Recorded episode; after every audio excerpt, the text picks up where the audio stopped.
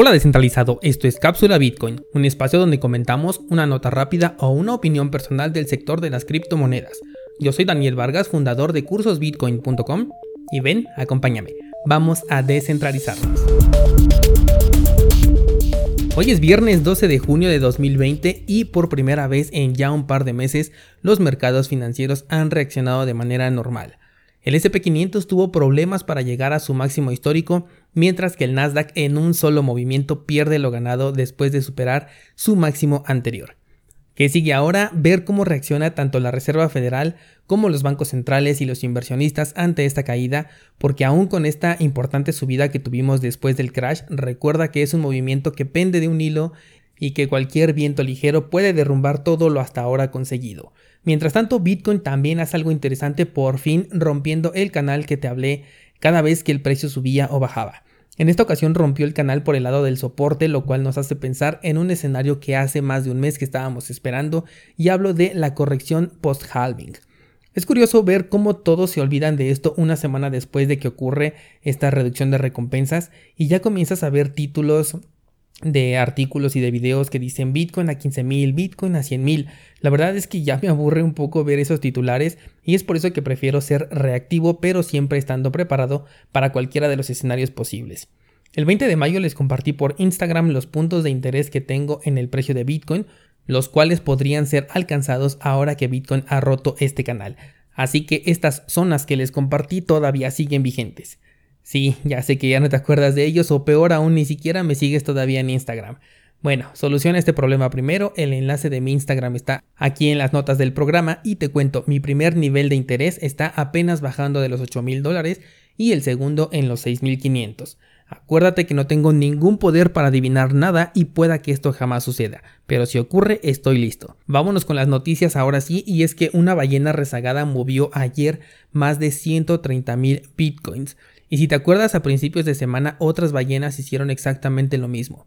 De nuevo, no podemos saber las intenciones de estos movimientos e incluso se presume que al menos el movimiento de ayer podría tratarse de un exchange moviendo fondos. La incógnita de todo esto es ¿por qué? Bien te decía Antier que había que mantenernos pendientes con el precio de Bitcoin y esta advertencia continúa después de ver la ruptura del canal. Establece tus alarmas, ten preparadas tus municiones por cualquier eventualidad. Que por cierto, antes de darte la siguiente noticia, quiero contarte algo muy curioso que sucedió el día de ayer. El contexto va sobre Bitcoin Vault, que por cierto, en el chitómetro que pusimos en Instagram, hay algunos que todavía estuvieron respondiendo a favor de esta moneda. Pero bueno, la advertencia está hecha y cada quien toma sus propias decisiones. Pero el punto, lo que te quiero comentar es que no paran de llegarme comentarios al respecto, pero el de ayer estuvo bastante curioso porque me dijo que la presentación de Bitcoin Vault había sido hecha por el mismísimo presidente de la Asociación Nacional de Criptomonedas. O sea que wow, qué enorme respaldo tiene esta moneda. Este comentario sí lo dejé ahí en el canal, por supuesto con su correspondiente respuesta, y es que te soy sincero, no tengo idea de si en verdad fue presentada por este personaje y ni siquiera quise investigarlo, pero ahorita te voy a decir por qué. Esta asociación, la Asociación Mundial de Criptomonedas, fue conformada así por diferentes actores que están dentro del terreno blockchain, que acuérdate que blockchain no es Bitcoin, blockchain puede ser un simple registro de cuántas despensas se entregaron con fines políticos por parte de un partido. Bueno, estos integrantes deciden formar un grupo para poder entrelazar al entorno blockchain con las agencias gubernamentales. ¿Con qué finalidad? Que sus intereses sean comprendidos a nivel internacional. Estamos hablando de una asociación que tiene miembros muy importantes, institucionalmente hablando. O sea, en ningún momento voy a decir que estas empresas no tienen un peso en la actividad económica digital. Y ojo, repito, dije en la actividad económica digital, pero no en las criptomonedas. La Asociación Mundial de Criptomonedas puede tener este ostentoso nombre, pero su voz y voto es totalmente nulo frente al entorno cripto. Lo que pueden hacer y en lo que tienen poder es dentro del sector tradicional, en la economía digital en colaboración con el gobierno. Por ejemplo, regulaciones cripto, impuestos, bloqueos, sanciones, condonaciones, etc. Cualquier cosa que se te ocurra que sea positivo o negativo, pero que involucre al sistema económico digital actual, es donde esta asociación puede participar. Pero vamos, nuevamente estamos viendo cómo el humano, los gobiernos y hasta el sector privado quiere ponerle un límite a algo que no puede controlar. Por eso es importante que desde este momento en el que el nombre de esta asociación no tiene ninguna relevancia, comprendamos que no son portavoces de nada que tenga que ver con las criptomonedas. Y aclaro mucho este punto para que no se me malinterprete. Las regulaciones a las criptomonedas no son regulaciones a las criptomonedas, son regulaciones, por ejemplo, a las instituciones bancarias, regulaciones al sector fintech, regulaciones a la actividad comercial digital, pero nada que diga que es una ley y que aplica a las criptomonedas se puede realmente aplicar a las criptomonedas. Y estoy hablando eh, por Bitcoin, ¿ok? No me voy a meter con las demás criptos porque al ser experimentos y en muchos casos centralizados, es posible que terminen cediendo con tal de seguir existiendo. Sobre todo las monedas estables, hay que tener mucho cuidado con ellas. En, este punto en específico no voy a considerar a DAI.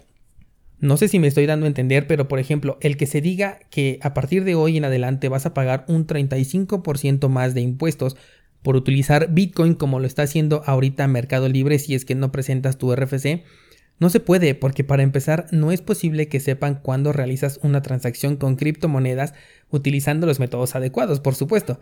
No es posible también que si esta regulación está en México y yo pago en Singapur, aplique de la misma manera. No aplica porque como te expliqué hace una semana, los bitcoins no se transfieren, ni siquiera se mueven y es más, ni siquiera existen como una entidad.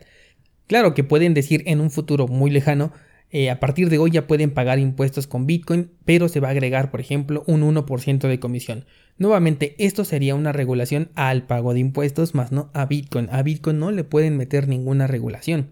Entonces, no nos dejemos dislumbrar por una asociación que se autoproclama en pos de las criptomonedas cuando no tiene ninguna jurisdicción sobre ellas. Por eso, cuando esta persona me hizo el comentario, sin querer reforzó mi argumento de decir que Bitcoin Vault es una estafa. Y si llegara a ser cierto que un personaje de esta Asociación Mundial de Criptomonedas está detrás del proyecto, entonces ahora para mí y como criptomoneda vale todavía menos que antes de saberlo. Por eso es que ni siquiera lo investigué porque de por sí con su campaña de marketing ya se nota que es una estafa. Ahora si vienen y me dicen que está controlada por la Asociación este, Mundial de Criptomonedas, pues ahora menos me interesa. Así que mucho cuidado con los argumentos que utilizan estos cazadores de referidos. Regresando a las noticias, vamos con una positiva y es que Bitrefill ha activado un sistema de recompensas por comprar en su plataforma. Se trata de un sistema eh, money back en donde algunas compras te van a regresar del 1 al 6% del valor de tu compra en criptomonedas y lo mejor es que la devolución va a ser directamente en satoshis. Por si no sabes qué es Bitrefill, se trata de una empresa que te vende tarjetas de regalo, por ejemplo, de Uber, de Best Buy, de Steam, de Spotify, Netflix, hasta de Amazon. Así que con estas tarjetas tú puedes regresar tus bitcoins al mundo real, al mundo tangible, por así llamarlo. Y lo mejor es que se trata de un servicio que no requiere, al menos por el momento, una verificación de cuenta. Solamente necesitas un correo electrónico que incluso podrías crear uno específico para esto y espero que así siga trabajando de esta manera. Si nunca has utilizado esta página, te voy a dejar por supuesto el enlace en las notas del programa y te sugiero también ver el curso de estrategia de inversión Bitcoin porque ahí te hablo de cómo le puedes sacar provecho justo a este servicio. Checa bien cuáles son las tarjetas disponibles en tu país, también te permite hacer recargas electrónicas hacia tu celular pagando con Bitcoin y por si fuera poco puedes utilizar Lightning Network teniendo transacciones prácticamente instantáneas y con comisiones insignificantes. No, no es un anuncio, es solamente eh, te estoy diciendo cuáles son los servicios que esta plataforma maneja a raíz del anuncio que te estoy comentando por si te interesa utilizarla.